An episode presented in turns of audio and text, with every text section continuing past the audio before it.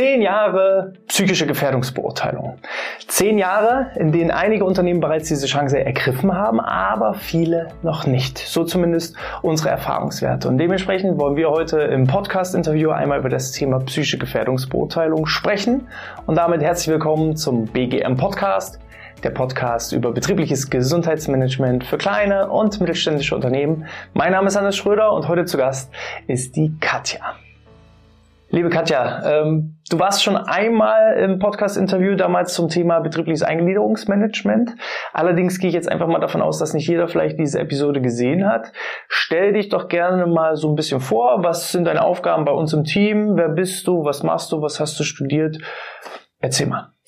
Genau, mein Name ist Katja. Ich arbeite nun schon seit zwei bis drei Jahren bei Outness. Angefangen hat das durch Studium. Ich habe Gesundheitswissenschaften studiert und bin dann über das Praktikum zu Outness gekommen und das hat angefangen, dass ich ein Konzept zur psychischen Gefährdungsbeurteilung erstellen sollte, das Ganze hier auch mal so ein bisschen vorstellen sollte, die Mitarbeiter darin schulen und das Ganze dann auch letztendlich bei uns bei Outness durchzuführen.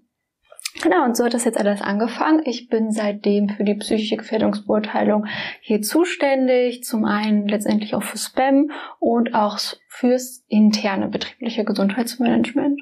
Mhm. Also schon ein breites Spektrum, was du da hast. Äh, du hast dich thematisch da selbst auch eingearbeitet, hast ein Konzept ausgearbeitet, hast dieses Konzept auch schon mehrfach bei unseren Kunden durchgeführt. Doch für diejenigen, die jetzt sagen, okay, psychische Gefährdungsbeurteilung, das steht für mich jetzt ganz neu auf der Agenda, habe ich mich bisher noch nicht so intensiv mit beschäftigt. Was ist denn das Thema psychische Gefährdungsbeurteilung mhm. überhaupt? Was beinhaltet das?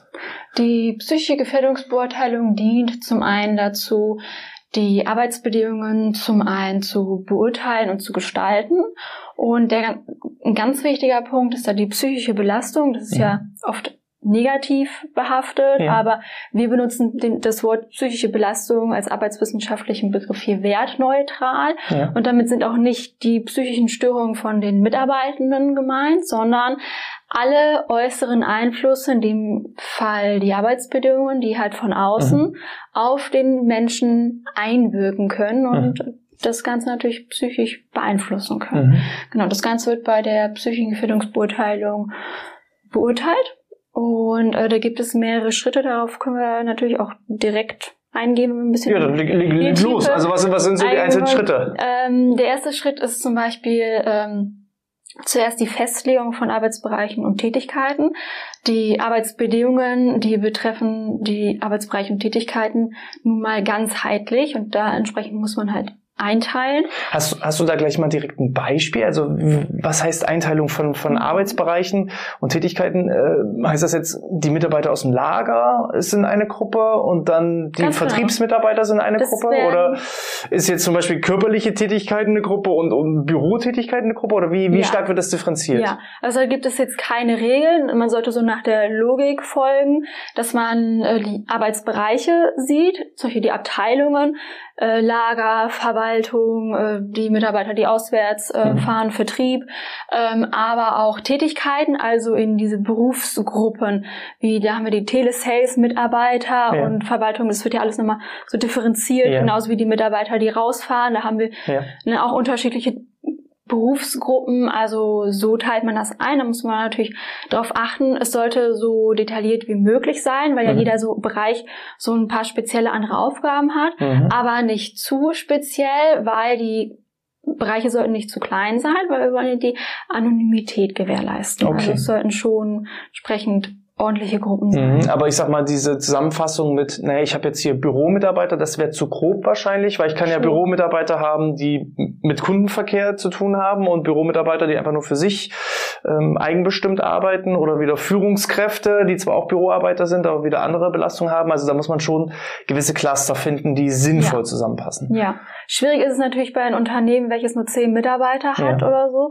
Und dann umfasst das Büro vielleicht vier bis fünf Mitarbeitende. Da können wir natürlich nicht noch mehr ins Detail gehen und noch weiter aufklustern. Aber danach sollte man natürlich bedenken, wie ähnlich sind die Tätigkeiten, die sie mhm. letztendlich ausführen. Okay, alles klar, schon mal verstanden. Da haben wir schon ähm, ja. Ersten Punkt. Okay. Äh, dann ist wichtig nochmal zu betonen, es wird nicht die psychische Belastung, Beanspruchung des einzelnen Mitarbeitenden erfasst, sondern der Arbeitsstelle. Also man sollte eher genau. den Stellenplan nehmen und da sollte nicht draufstehen Müller, Meier, Schulze, sondern man sollte halt einfach die, die Stelle bewerten und schauen, okay, welche psychischen Belastungen und Beanspruchungen liegen halt ähm, bei dem Arbeitsplatz des Controllers zum Beispiel. Ja. Okay. Genau. Weil der ist ja austauschbar. Es kann ja Müller sein, es kann Meier sein, es kann Schulze sein, aber der Platz, der Arbeitsplatz ja. inklusive der Belastung bleibt immer gleich. Was ist denn der zweite Schritt? Der zweite Schritt ist dann letztendlich die Ermittlung der Belastung. Nachdem wir die Tätigkeiten eingeteilt ja. haben, ermitteln wir die Belastung der Bereiche. Wie du schon meintest, nicht der einzelnen Mitarbeiter, ja. sondern der Bereiche. Das äh, kann man auf verschiedene Arten und Weisen machen. Mhm. Äh, zum einen Mitarbeiterbefragung, auch mhm. das kann man natürlich einteilen, ob man das schriftlich macht oder online. Ähm, dann haben wir. Gibt es da gibt es da Vorgaben? Wenn ja, was gibt es da für Vorgaben? Muss ich mir da selber was überlegen? Gibt es gewisse Tools, die ich da verwenden kann? Vorgaben an sich äh, gibt es nicht. Natürlich ist die Vorgabe, dass die psychische Gefährdungsbeurteilung ordnungsgemäß durchgeführt werden soll. Ordnungsgemäß durchgeführt ist sie, wenn die äh, es umfassend analysiert mhm. wird, alles berücksichtigt wird. Es gibt da ähm, auch im Internet so Inhalte, die, wenn man was selbst erstellen möchte, Inhalte, die auf jeden Fall mit drin sein mhm. sollten. Mhm. Ähm, Genau, und es gibt ansonsten Screening-Tools, mhm. die mit unterschiedlichen Sachen arbeiten, die man verwenden kann. Mhm. Also da gibt es auch unterschiedliche, manche arbeiten halt mit den Mitarbeiterfragebögen. Mhm. Dann gibt es noch ähm, Beobachtungsinterviews, also es gibt auch die Tools für diese verschiedenen ja. äh, Anwendungsmöglichkeiten. Ja. Die, Beobachtungsinterview bedeutet, ich äh, gehe Arbeitsplatz für Arbeitsplatz ab mhm. und äh, beobachte zum einen, stelle Rückfragen, ähm, zoome da sozusagen als Experte rein. Äh, kann ich sowas auch als Betrieb selber machen oder sollte das eher jemand machen, der darin Erfahrung hat? Wie schätzt du das ein? Am besten jemand externes, ja. ähm, der da entsprechend natürlich Erfahrung hat, ja. nicht so betriebsblind ist vor allem. Ja, das ist auch nochmal wichtig, weil der sieht vielleicht viele mhm. Sachen nicht. Mhm. Äh, natürlich muss man da auch berücksichtigen, Büroarbeitsplätze, da geschieht alles im Kopf. Da macht so eine Beobachtung wenig Sinn mhm. und man sollte auch nicht so viele Rückfragen stellen, während derjenige arbeitet. Mhm. Man soll ihn ja nicht unterbrechen in seiner Tätigkeit. Also man beobachtet ihn eine Weile, es kommt ganz drauf an. Ne? Ist auch unterschiedlich, äh, wie die Tätigkeit ist ob man denjenigen dann zwei Stunden bis vielleicht sechs oder acht Stunden beobachtet, je nachdem wie umfangreich mhm. die Tätigkeit auch ist. Ähm, genau, und dann setzt man sich zusammen für ein halbes Stündchen und beantwortet noch die offenen Fragen ja. oder nochmal Unklarheiten, wie äh, sind, sind sie da vorgegangen, wieso, weshalb, warum, oder da war ein Problem, habe ich das richtig verstanden, dass man ja. nochmal Rückfragen stellen kann. Ja. Ich habe da jetzt mal direkt so ein Beispiel. Ähm, ich war vor kurzem in einem äh, Unternehmen, wo ich auch Arbeitsplätze betrachtet habe. Es handelte sich hierbei um eine Druckerei, wo diejenige Mitarbeiterin für die Gestaltung zuständig war und die hatte gleichzeitig auf ihrem Bildschirm, ich würde sagen, sechs oder sieben PC-Programme auf. Ähm, sehr, sehr, sehr kleinteilig und als ich auf diesen Bildschirm geschaut habe, war das für mich blankes Chaos. Und sie sagt, sie macht diesen Job seit 30 Jahren und für sie geht das alles locker flockig. Ähm, so ein Beobachtungsinterview, wenn ich jetzt so eine Person mit so einer Berufserfahrung jetzt sprechen würde und sagen würde, ist das für sie eine Belastung, mit so vielen Programmen mhm. gleichzeitig und so eine Unübersichtlichkeit zu arbeiten, würde diese Person mit dieser Berufserfahrung jetzt wahrscheinlich sagen, nein, ist keine Belastung für mich. Allerdings muss ich ja jetzt das äh, unabhängig von der Person betrachten. Wenn also jetzt jemand völlig neu da anfängt, ich habe da überhaupt nicht durchgesehen. Ich habe gedacht, ach du großer Gott, blankes Chaos. Warum ist sowas nicht irgendwo gebündelt? Warum gibt es da nicht Alternativen? Warum ist das nicht irgendwie vom Handling her einfacher? Ähm, wie differenziere ich dann? Gerade bei Beobachtungsinterviews beobachte ich ja selber und führe das Gespräch. Und wenn dann gerade die Eigenwahrnehmung und die Fremdwahrnehmung so stark voneinander mhm. abweicht, wie macht man sowas? Beim Beobachtungsinterview ist es natürlich super wichtig, wen man dann vor sich hat und ja. interviewt, wenn man beobachtet.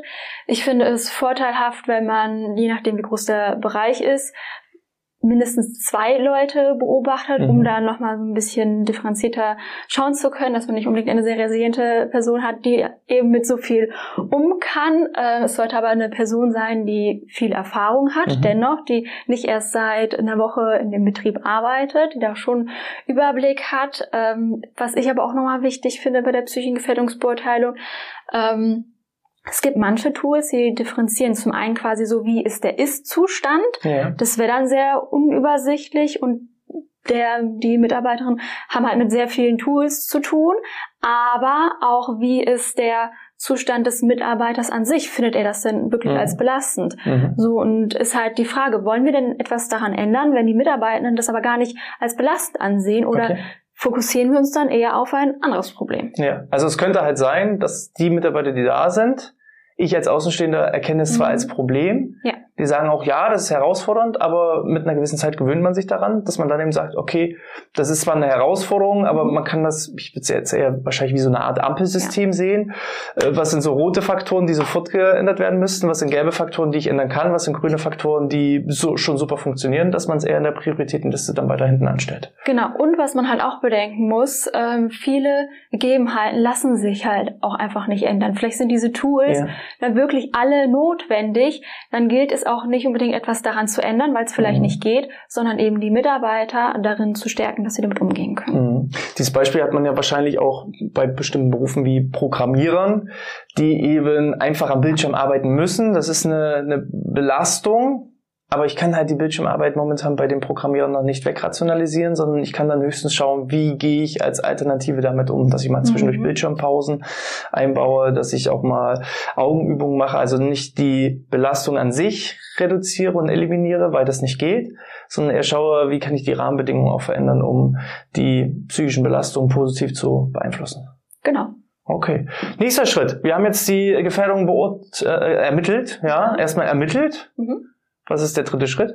Ähm, wir hatten da tatsächlich noch was, da fehlt noch was. Ja. Bei der Beurteilung, es gibt noch Workshops. Okay. Die hatten wir Ach so. Besprochen. Ja, okay. Genau, äh, mein Also wir haben Fragebogen, wir haben Experteninterviews beziehungsweise genau. Beobachtungsinterviews. Jetzt kommen noch Workshops. Genau. Also okay. ne, das ist jetzt nicht alles, man muss das alles nicht machen. Es ist äh, definitiv ja. sinn, kann sinnvoll heißt sein. Heißt es entweder oder oder heißt es auch und? Wie schätzt du das ein? Sowohl als auch. Also die Tools sind ganz unterschiedlich. Wir verwenden zum Beispiel das SPA, Screening psychischer Arbeitsanforderungen. Und ähm, das ist das, ein Fragebogen? Das ist ein Fragebogen. Nein. Ja, das ist okay. zum einen besteht es aus einem Fragebogen mhm. und zum anderen halt auch aus dem Beobachtungsinterview. Okay. Und ich mache das ganz gerne. Ich nehme den Mitarbeiterfragebogen, mhm. weil man da vor allen Dingen auch nochmal man hat halt da einfach die Gesamtheit, alle mhm. Mitarbeitenden. Mhm. Und das unterteilt auch nochmal in Ist-Zustand mhm. und wie belastend sind die mhm. Mitarbeitenden das. Genau, und dann, wenn da Unstimmigkeiten vorherrschen oder die Belastung besonders hoch ist, dann ergänzen wir das mit den Beobachtungsinterviews. Okay. Also das kann man so zusammentun, wie man möchte, an den, den Gegebenheiten des Unternehmens anpassen. Mhm. Und was ist jetzt mit den Workshops?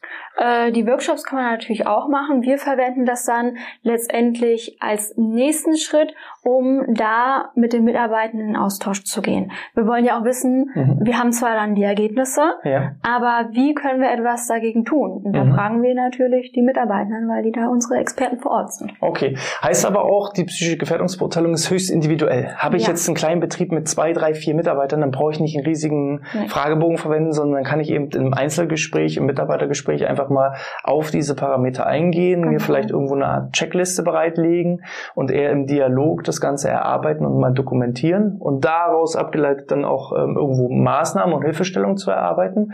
Ähm, wenn man jetzt eher von einem größeren Unternehmen ausgeht, wo ich auch verschiedene Tätigkeitsbereiche habe, wo ich vielleicht auch als Geschäftsleitung mhm. oder Führungskraft nicht mehr so den Einblick habe, was ist tatsächlich beanspruchend und belastend, ähm, dann macht es schon Sinn, einen mehrstufigen Prozess in Form von Fragebogen, Beobachtungsinterviews und eben auch Workshops zu gestalten.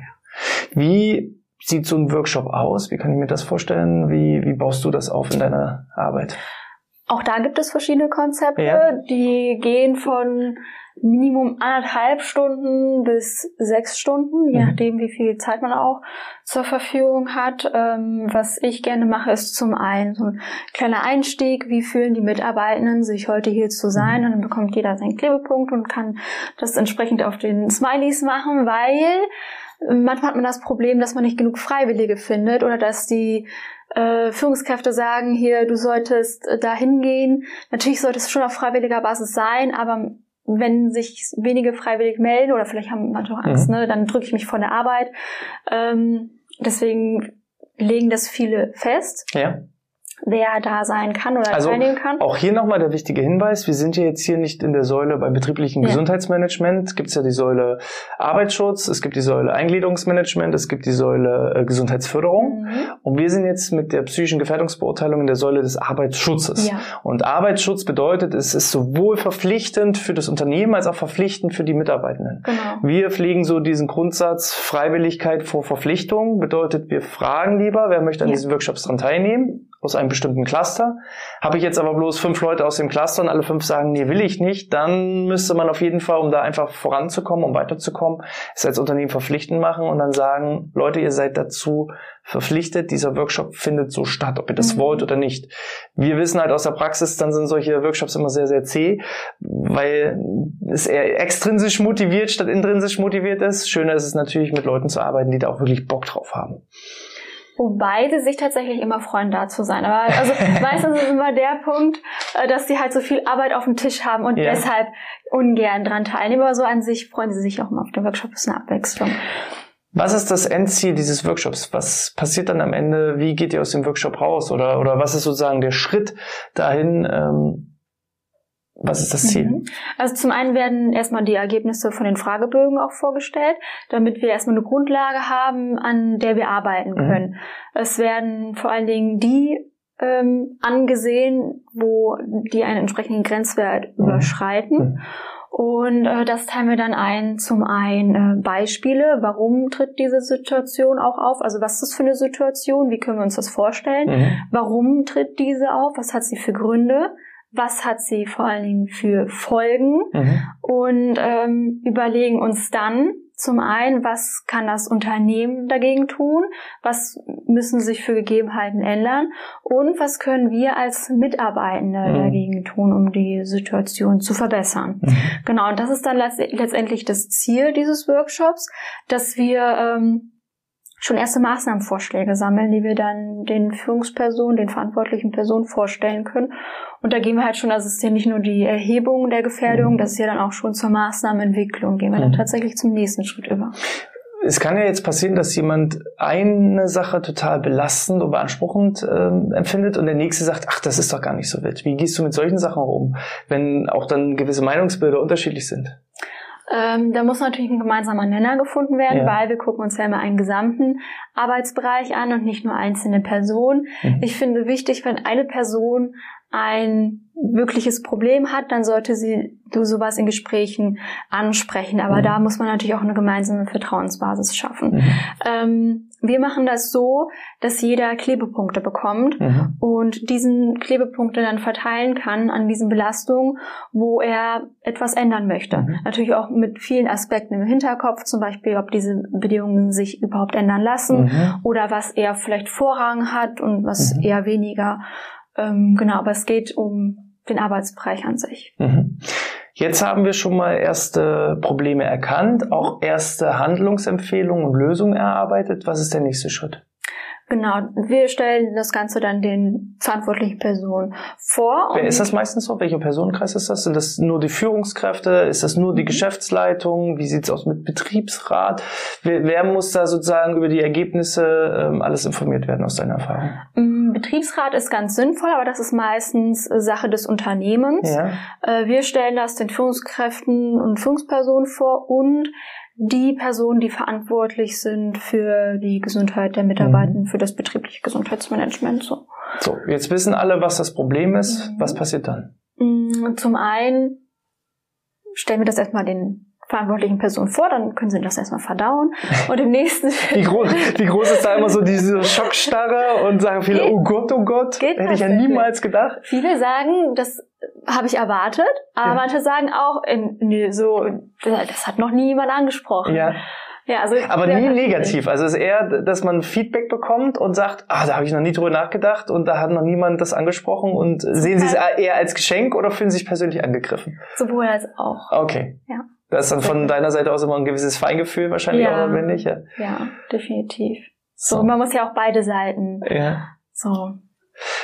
Hm. Der Schock ist jetzt verdaut. Ich weiß als Führungskraft, woran ich arbeiten muss, woran ich arbeiten darf. Wie geht's dann weiter? Äh, zum einen unterstützen wir natürlich sehr ja. und ähm, es hat auch die Schritte, was ist überhaupt möglich. Dazu differenzieren wir, richten uns ganz besonders danach, was ist die Priorität der mhm. Mitarbeitenden. Wir haben da auch eine Prioritätenliste mhm. gesetzt und arbeiten die dann von oben nach unten quasi ab. Ja. Gucken, was ist besonders wichtig, wie können wir das erreichen? Mhm. Können wir das überhaupt so umsetzen? Oder vielleicht eine kleine abgespecktere Form mhm. davon? Wie ist das äh, Budget? Was sind die Schritte? Wer ist die verantwortliche Person? Und da gehen wir alles äh, durch, gucken, wo legen wir auch den Schwerpunkt oder was müssen wir eher hinten anstellen, was ist uns, was ist überhaupt gar nicht möglich. Dann werfen wir dann einen entsprechenden Maßnahmenplan. Okay, und das ist alles deine Aufgabe. Also von ähm, Ermittlung, über Beurteilung, über Ableitung von Maßnahmen, dann Festlegung von Maßnahmen, das Ganze zu dokumentieren, wer ist dann wann für was wie verantwortlich. Jetzt werden die Maßnahmen Stück für Stück hoffentlich durchgeführt, dass die Ergebnisse nicht irgendwo bloß in der Schublade mhm. landen, sondern dass dann eben auch ja, so Taskforce äh, gegründet werden, die dann peu à peu diese Maßnahmen Stück für Stück umsetzen. Wie geht's dann weiter? Ist dann irgendwann Feierabend und jemand sagt, alles erledigt, To-Do-Liste ist, ist, ist durch und dann war's das mit dem Thema psychische Gefährdungsbeurteilung oder wie geht's dann, wie geht's dann weiter? Mm, die psychische Gefährdungsbeurteilung endet so gesehen nie. Okay. Was dann nach der Maßnahmenumsetzung erfolgt, ist die Wirksamkeitskontrolle. Je nach Maßnahme fragt man dann, weiß nicht, Monat, zwei, drei, ein halbes Jahr, ein Jahr später nach. Bei mir ist es meistens einfach ein einfacher Anruf, fragen, wie läuft es, wurde die Maßnahme umgesetzt, wie weit seid mhm. ihr, kommt das gut an, funktioniert das? Ähm, um da vor allen Dingen dran zu bleiben, weil das mhm. so eine, oft eine kleine Schwierigkeit ist, das mhm. Ganze auch letztendlich umzusetzen. Ähm, und wie gesagt, die Psychogefährdungsbeurteilung endet nie. Das ist kein Prozess von A nach B, sondern es ist ein kontinuierlicher Verbesserungsprozess. Okay. Also die Wirksamkeitskontrolle kann unter anderem in kleiner Form, man fragt mal nach, aber was vor allen Dingen danach wichtig ist, eine zweite Befragung oder eben Interviews oder Workshops, mhm. mhm. ob sich das entsprechend gebessert hat oder was noch weiter für Probleme mhm. sind oder am besten den Fragebogen, den man vorher auch verwendet hat, mhm. führt man nochmal durch, um mhm. zu gucken, hat sich das gebessert oder sind vielleicht neue Probleme aufgetreten. Mhm. Genau, also da ist es ein fortlaufender Verbesserungsprozess. Okay, heißt, es ist nie zu Ende. Ja. Viele sagen ja jetzt auch, mh, hm, Gefährdungsbeurteilung, das machen wir schon seit ganz, ganz lang. Auch ich kriege das immer wieder als Argument und dann hake ich nochmal nach. Ähm, redet ihr von Gefährdungsbeurteilung oder von psychischer Gefährdungsbeurteilung? Äh, was ist denn da jetzt konkret der Unterschied zwischen Gefährdungsbeurteilung und psychischer Gefährdungsbeurteilung? Mhm. Ich bin ja jetzt spezialisiert auf die psychische Gefährdungsbeurteilung ja. und ich würde tatsächlich sagen, dass sie an beide so einen Schwerpunkt anders legen. Also ja. es gibt viele Ähnlichkeiten wie Arbeitsmittel, Arbeitsplatz und Arbeitsbedingungen, mhm. aber die allgemeine Gefährdungsbeurteilung legt den Schwerpunkt, also sie haben auf jeden Fall sehr viel umfassen, gehen da auch sehr viel ins, in die Tiefe, aber es ist eher so physisch, dieses mhm. Greifbare, zum Beispiel, ob der Bildschirm ordentlich eingestellt mhm. ist und wie oft und schwer man trägt. Ja, also so thermische Gefahren, chemische Gefahren äh, und so weiter, die da einfach oft mich und meinen ja. Körper einwirken können, während wir eben bei der psychischen Gefährdungsbeurteilung, wie der Name es schon sagt, eher beim Mentalen sind. Ja, vor allen Dingen auch die Arbeitsorganisation, die man ja. vielleicht nicht sieht, ist, glaube ich, nicht so viel Inhalt, mhm. Inhalt der äh, normalen Gefährdungsbeurteilung, ja. aber vor allen Dingen der psychischen Gefährdungsbeurteilung. Okay. Also sollte man dann schon schauen, wenn man sagt, ich habe die Gefährdungsbeurteilung schon mal gemacht, mhm. ob da auch wirklich so psychische Inhalte genau. mit dabei sind. Manchmal ist es kombiniert ja. miteinander, dann kann man sagen gedanklich, okay, ich kann einen Haken mhm. anmachen, aber häufig äh, begrenzt es sich eher eben auf so körperliche Faktoren. Ja. Wo kann ich mir die Finger quetschen? Wo kann ich mich verbrennen? Äh, was muss ich wie tragen und dergleichen? Okay, wer ist denn verpflichtet jetzt für eine, für eine psychische Gefährdungsbeurteilung? Muss ich das als Solo-Selbstständiger machen? Muss ich das mit einem Beschäftigten machen? Muss ich das ab zehn Beschäftigte machen? Und, und vor allem, wie mache ich das dann eben auch? Tatsächlich, laut dem Arbeitsschutzgesetz ist jedes Unternehmen dazu verpflichtet, ab dem ersten Mitarbeiter. Aber du hattest es ja vorhin schon angerissen, man kann es dann auch in kleiner Form machen, mhm. in einem Kurzinterview. Hauptsache, man betrachtet die Aspekte, die nötig sind. Ja. Als Solo-Selbstständiger bin ich mir dann mehr oder weniger nur äh, selbst verpflichtet und ähm, ja, nur mir selber Rechenschaft schuldig. Aber sobald ich mhm. eben den ersten Beschäftigten habe, auch völlig ja. unabhängig davon, ob es eine 450 Euro Kraft ist, äh, beziehungsweise jetzt 520 Euro Kraft, äh, also Minijobber oder was auch immer, Teilzeitbeschäftigter, so wie ich jemanden angestellt habe, bin ich dazu verpflichtet. Ja. Okay. Äh, welche Hürden gibt es denn aus deiner Erfahrung heraus bei der Erstellung einer psychischen Gefährdungsbeurteilung? Rufen alle Mitarbeiter sofort Hurra, darauf haben wir gewartet? Oder hast du auch schon aus der Praxis heraus einige Widerstände erfahren dürfen? Mm, zum einen ist der Anfang besonders wichtig, weil es geht um die Psyche, also denken viele, so die psychischen Störungen, ach ja. nee, bleiben wir fern damit. Ja, ja. Äh, aber also man Tabuthema. Muss halt, genau, man muss halt klarstellen, es sind die Arbeitsbedingungen, ja. die analysiert werden, die halt einen Einfluss auf dich haben. Nicht, wie du innen drin aussiehst. So, das muss man vor allen Dingen klarstellen. Da muss ein gemeinsames Vertrauen und eine Basis geschaffen werden. Das ist meistens nicht so das Problem, aber es ist wichtig. Mhm.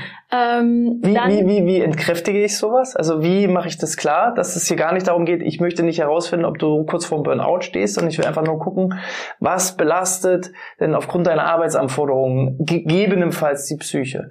Wie, wie kann ich da Aufklärung betreiben? Mm, definitiv vorzeitige Info, das geht zwar hier schriftlich, per Rundmail, aber was ich wichtig finde, ist nochmal persönlich zur Verfügung, dass man sich persönlich für Fragen zur Verfügung stellt, also sei es, dass man ein Vorstellungsvideo macht, so ein ja. klein, kleines Einführungsvideo, worum es geht und dass man sich bei Fragen gerne wenden kann. So, irgendwie ja. bei größeren Unternehmen vielleicht auch sowas wie ein Einführungsworkshop ja. oder bei Mitarbeiterversammlungen, dass man einfach mal sagt, pass auf, dieses Thema steht demnächst auf der Agenda und wir machen das aus folgenden Gründen. Mhm. Okay. Genau. Und die Anonymität, das muss man natürlich auch gewährleisten, weil viele denken, man hat dann Rückschlüsse und kann ne, auf die Person rückziehen, aber das muss auch gewährleistet werden. Also Hürde Nummer eins, die Akzeptanz. Mhm. Gibt es noch weitere Hürden? Ähm, dann ist es zum einen der Rücklauf. Wenn man äh, eine Mitarbeiterbefragung macht, muss der Rücklauf natürlich stimmen, mhm. weil man will ja die Anonymität gewährleisten.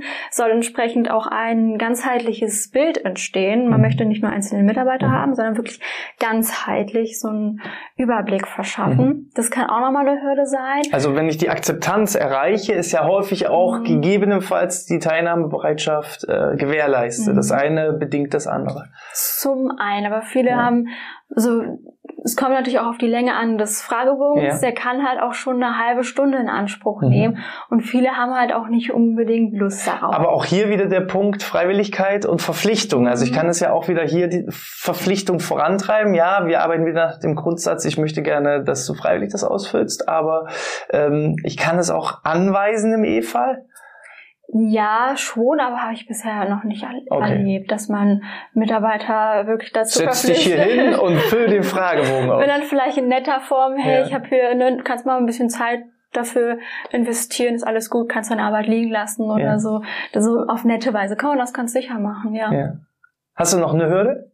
Ähm, ja, zwar wenn wir dann den Rücklauf erreicht haben, ist, was bei vielen so ist, dann die Maßnahmen tatsächlich umzusetzen. Also manchmal haben die Mitarbeiter auch ganz wirre Vorstellungen und wollen einen kompletten anderen Arbeitsbereich, also nicht nur inhaltlich, mhm. sondern auch räumlich, mhm. dass sie mit, dass das Unternehmen quasi umziehen müsste mhm. oder dass sie viel, viel mehr Mitarbeiter haben wollen, weil sie auch viel zu tun haben. Also da, dass man die Wünsche der Mitarbeiter im Einklang bringt, was auch machbar das, ist. Genau, machbar ist für das Unternehmen. Also das ist auch nochmal so eine Hürde. Aber auch da bist du ja sozusagen als Experte innerhalb der Workshops mit äh, dabei, dass wenn es sozusagen ausufert bei der Maßnahmenentwicklung und die Mitarbeiter schon Wünsche haben, wo man von vornherein merkt, das könnte in eine falsche Richtung laufen, dass du dann so ein bisschen die Handbremse anziehst und sagst, stopp mal, wir wollen auch nicht mit Kanonen auf Spatzen schießen, sondern ja. Äh, schon das Ganze realistisch betrachten. Also immer im Bereich des Machbaren. Ja, ja. Okay. Äh, wie oft muss ich denn sowas machen? Muss ich das jeden Monat machen, einmal im Quartal, einmal im Jahr, alle zwei Jahre, alle fünf Jahre, alle zehn Jahre. Also wenn ich jetzt einmal diese psychische Gefährdungsbeurteilung absolviert habe, vielleicht auch äh, in Zusammenarbeit, wie geht's dann weiter oder wie oft mache ich sowas? Es wird empfohlen alle zwei bis vier Jahre. Vor allen Dingen, wenn sich organisatorisch etwas geändert hat. Also, also Corona-Pandemie wäre zum Beispiel so ein typisches Beispiel, wo man sagt, jetzt macht auf jeden Fall nochmal eine psychische Gefährdungsbeurteilung ja. Sinn, weil andere Arbeitsbelastungen, gegebenenfalls auch andere Arbeitsumfelder. Vorher waren alle im Büro anwesend, mhm. jetzt ist mobiles Arbeiten angesagt. Dann heißt es, okay, los, wir müssen das Ganze nochmal aktualisieren. Ja. Oder mehr Mitarbeiter, andere Arbeitsmittel, also die ganzen organisatorischen Einheiten, Gegebenheiten, wenn die sich ändern, wenn da irgendwelche Änderungen stattgefunden haben, dass man dann nochmal die psychische Gefährdungsbeurteilung aktualisiert. Und hier ist aktualisieren das richtige Wort. Mhm. Heißt, ich muss ja nicht das Rad neu erfinden und es ändert sich ja nicht alles um 180 Grad von jetzt auf gleich, sondern dass ich vielleicht als Führungskraft einmal im Jahr da reinschaue und gucke, ist das noch halbwegs aktuell ja. oder haben sich da gewisse Rahmenbedingungen schon so verändert, dass es durchaus Sinn macht, das Ganze nochmal zu wiederholen. Okay. Ähm, was bieten wir jetzt konkret als Unternehmen, als externer Dienstleister an? Ähm, unterstützen wir die Firmen ausschließlich dabei, sowas selber umzusetzen, dass wir Know-how-Vermittlung machen? Machen wir das komplett alles aus einer Hand? Wie, welche Erfahrungswerte hast du auch in der Zusammenarbeit da mit externen Unternehmen schon gemacht? Also tatsächlich führen wir die ganzen Schritte, die wir vorhin angesprochen haben, führen wir beim Unternehmen durch. Von der Information am Anfang, die Mitarbeitenden darauf sensibilisieren, dass wir die Arbeitsbereiche gemeinsam festlegen, natürlich alles in Zusammenarbeit mit dem Unternehmen, weil wir dann natürlich auch Informationen brauchen, dann die Ermittlung der Gefährdung, die Beurteilung der Gefährdung, die Mitarbeiterbefragungen, die Workshops, die Dokumentation ist mhm. auch ein sehr großen, großer und umfassender Punkt, mhm. äh, die Wirksamkeitskontrolle, die das Einzige, was so ein bisschen ist, ist die Maßnahmenumsetzung, aber mhm. auch da werden wir mit ins Boot geholt, wenn es zum Beispiel um einen Zeitmanagement-Workshop mhm. geht oder einen Resilienz-Workshop, mhm. dahingehend, aber sei es jetzt, wenn es organisatorische Änderungen sind, da leiten wir natürlich an und beraten, aber an sich muss das ist einer der wenigen Sachen, die das Unternehmen selbst in die Hand nehmen muss. Aber es ist ja auch gut, weil sie das dann auch ein bisschen selbst bestimmen kann. Wir sind da wie gesagt, beraten zur Seite. Wir sagen das jetzt nicht so, wollen die Mitarbeitenden das und so ja, soll es Sondern immer so, wir sind halt so ein neutraler ja. Sparingspartner, ein bisschen wie ein Schiedsrichter, genau. der für auf beiden Seiten agiert. Okay. Ja. Äh, geht sowas rein vor Ort? Geht sowas auch digital? Weil unser Einzugsgebiet ist ja derzeit so der Nordosten Deutschlands, mhm. Berlin, Brandenburg, Schleswig-Holstein, Mecklenburg-Vorpommern. Aber falls jetzt jemand aus München zuschaut und sagt, wir sind auch eine Organisation, die sehr digital affin ist, geht auch sowas digital? Wenn das Unternehmen digital aufgestellt ist, dann ja. natürlich. Also die Fragebögen, die machen wir ja sowieso auch schon bei, äh, bei Unternehmen, die vor die hier in der Brandenburg ja. Ecke sind. Ja, da machen wir die ja auch schon digital. Die ganzen äh, Gespräche kann man digital mhm. machen. Also ich sehe da tatsächlich keine Hürde. Okay. Ähm was brauche ich denn an Zeit, zum Beispiel als, als Geschäftsführer, um das Projekt umzusetzen? Weil viele werden jetzt sagen, na ja, hm, es ist zwar verpflichtend und wichtig, aber wo kein Richter, da kein Henker, solange hier keiner durch die Tür wandert, häufig sind es ja dann die Berufsgenossenschaften oder wenn halt was passiert, dass man dann in der Nachweispflicht als Unternehmen ist, habe ich sowas vorgehalten, dass ich dann ähm, vielleicht auch Schwierigkeiten, Probleme bekomme, aber wo kein Richter, da kein Henker und andere Projekte haben jetzt erstmal Vorrang. Wenn ich jetzt unabhängig davon, ob wir das sind oder irgendein anderes Unternehmen, ähm, wie viel Zeit muss ich denn als, als Führungskraft, als Geschäftsführer in dieses Projekt stecken, wenn das eben von, von externen Unternehmen dann durchgeführt wird? Ähm, das ist ganz unterschiedlich. Also die, meinst du die also ich bin als Geschäftsführer von einem Unternehmen, ich schaue mir dieses Video an und sehe, okay, das äh, sieht interessant aus, das müsste ich auch noch machen, habe ich noch mhm. auf der Agenda. Jetzt beauftrage ich äh, die Firma Outness. Ähm, wie viel Zeit muss ich als Geschäftsführer denn jetzt dafür aufwenden, um äh, da das Thema psychische Gefährdungsbeurteilung endlich von meiner To-Do-Liste zu bekommen? Die Führungs-, also die der Geschäftsführer kann das tatsächlich auch abgeben an eine Person, die dafür verantwortlich ist. Also, dass also er gar nichts mit zu tun hat. Ja. Okay. Es sollte schon jemand, ein Ansprechpartner im Unternehmen vorhanden sein, aber ja. der Geschäftsführer kann auch sagen, du bist dafür zuständig, du bist mein Vertreter. Häufig hat man ja so einen Arbeitsschutzsicherheitsbeauftragten. Eben. Wie viel Zeit geht bei denen dann flöten? Durch unsere ähm, Zusammenarbeit? Naja, eigentlich nur durch äh, Mails beantworten, ein paar Anfangsgespräche. Dann möchte ich ja noch die Ergebnisse vorstellen, aber auch das ist nicht verpflichtend. Ja. Die können auch alles an uns abgeben und uns vertrauen. Wichtig ist dann nur, dass sie bei der Maßnahmenplanung mit dabei sind, mhm. ähm, weil die die Maßnahmen dann letztendlich umsetzen. Also es werden, ich würde sagen, Termine, die man an zehn Händen, zwei Händen abziehen kann. also an zehn Fingern und zwei Händen? Ja, ja. pro Termin, sage ich jetzt mal, ein bis zwei Stunden. Also reichen, ja. ich würde jetzt sagen, fünf Termine ja. können ausreichen. Ja, okay. Ähm, welche Vorteile habe ich denn als Unternehmen? Weil viele sehen ja das Thema psychische Gefährdungsbeurteilung als lästiges Übel als Notwendigkeit, das ist gesetzlich verpflichtend, ähnlich wie so Themen wie Datenschutz, da hat keiner so richtig Bock drauf. Aber wenn ich jetzt das Thema angreife und sage, ich mache das Thema psychische Gefährdungsbeurteilung jetzt einmal richtig, wie kann ich das für mich als Unternehmen nutzen? Nicht nur als Notwendigkeit, sondern auch wirklich, dass ich einen Benefit daraus ziehen kann und, und Vorteile als Unternehmen daraus ziehen kann. Was sind so die Vorteile? Warum sollte ich das lieber richtig angehen, als rudimentär einfach nur als notwendiges Übel anzusehen? Man bekommt zum einen schon mal einen richtig guten Einblick und Überblick ins Unternehmen. Also es werden ja viele Bereiche analysiert und betrachtet. Arbeitsmittel, Arbeitsumgebung, Arbeitsorganisation, Arbeitszeit. Und man bekommt auch einen Einblick darin, wie die Mitarbeiter das sehen. Man bekommt da wirklich Feedback. Mhm. Und das bekommt man in vielen Unternehmen ja nicht sehr oft. Also man bekommt schon mal einen guten Einblick und Überblick, wie fühlen die Mitarbeiter sich, fühlen die sich hier wohl ähm, und kann dahingehend auch etwas tun. Es mhm. steigert zum einen die Motivation und die Arbeitszufriedenheit, vielleicht auch so ein bisschen ähm, eine Fluktuation, dass das sich das ein bisschen positiv auswirkt. Und langfristig kann man die Mitarbeitenden oder generell das Unternehmen sensibilisieren, was ist denn gesundes Arbeiten, weil da vielleicht auch eine Betriebsblindheit vorherrscht und das ist alles normal, aber dann wird aufgezeigt, das ist nicht normal und es geht mhm. vielleicht auch noch ein bisschen gesünder. Ähm, ja, so entsprechend. Also es hat schon seine Vorteile. Ja. Und vor allem, wenn ich dann auch, weil Feedback ist ja das Frühstück der Champions, wenn ich das Feedback erhalte und daraus dann eben auch die richtigen Maßnahmen ableite, diese dann auch umsetze und die Mitarbeitenden ja selber dann auch merken, oh, ich fühle mich gehört und das, was ich als Idee eingebracht habe, das wird direkt auch umgesetzt, dann habe ich ja wieder die Vorteile, dass die Mitarbeiter motivierter sind, produktiver sind, dass die Arbeit leichter von der Hand geht, eine Identifikation mit dem eigenen Unternehmen, Motivation geht nach oben, es wird miteinander in den Workshops gesprochen, also auch die Kommunikation verbessert sich, das Verhältnis zwischen Führungskräften und ähm, unterstellten Mitarbeitenden, also es hat halt diverse Vorteile, wenn ich es halt einmal richtig mache.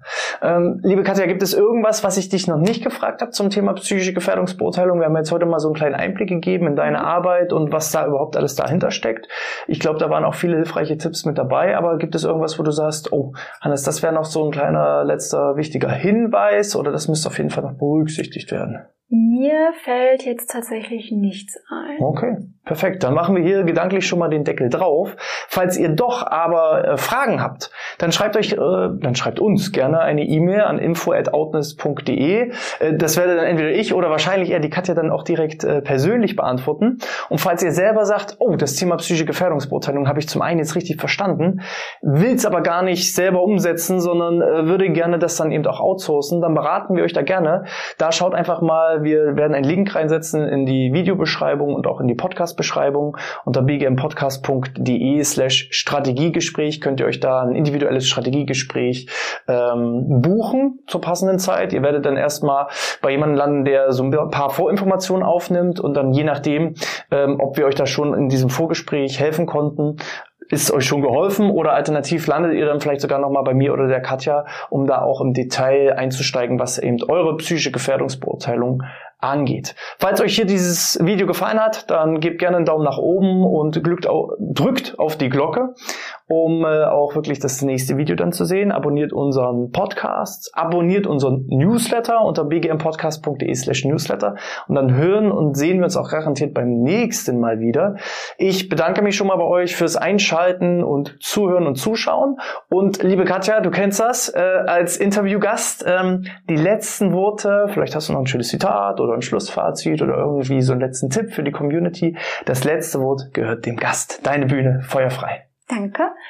Tut eurem Unternehmen und euren Mitarbeitern etwas Gutes und fangt bei der psychischen Gefährdungsbeurteilung an und setzt diese um.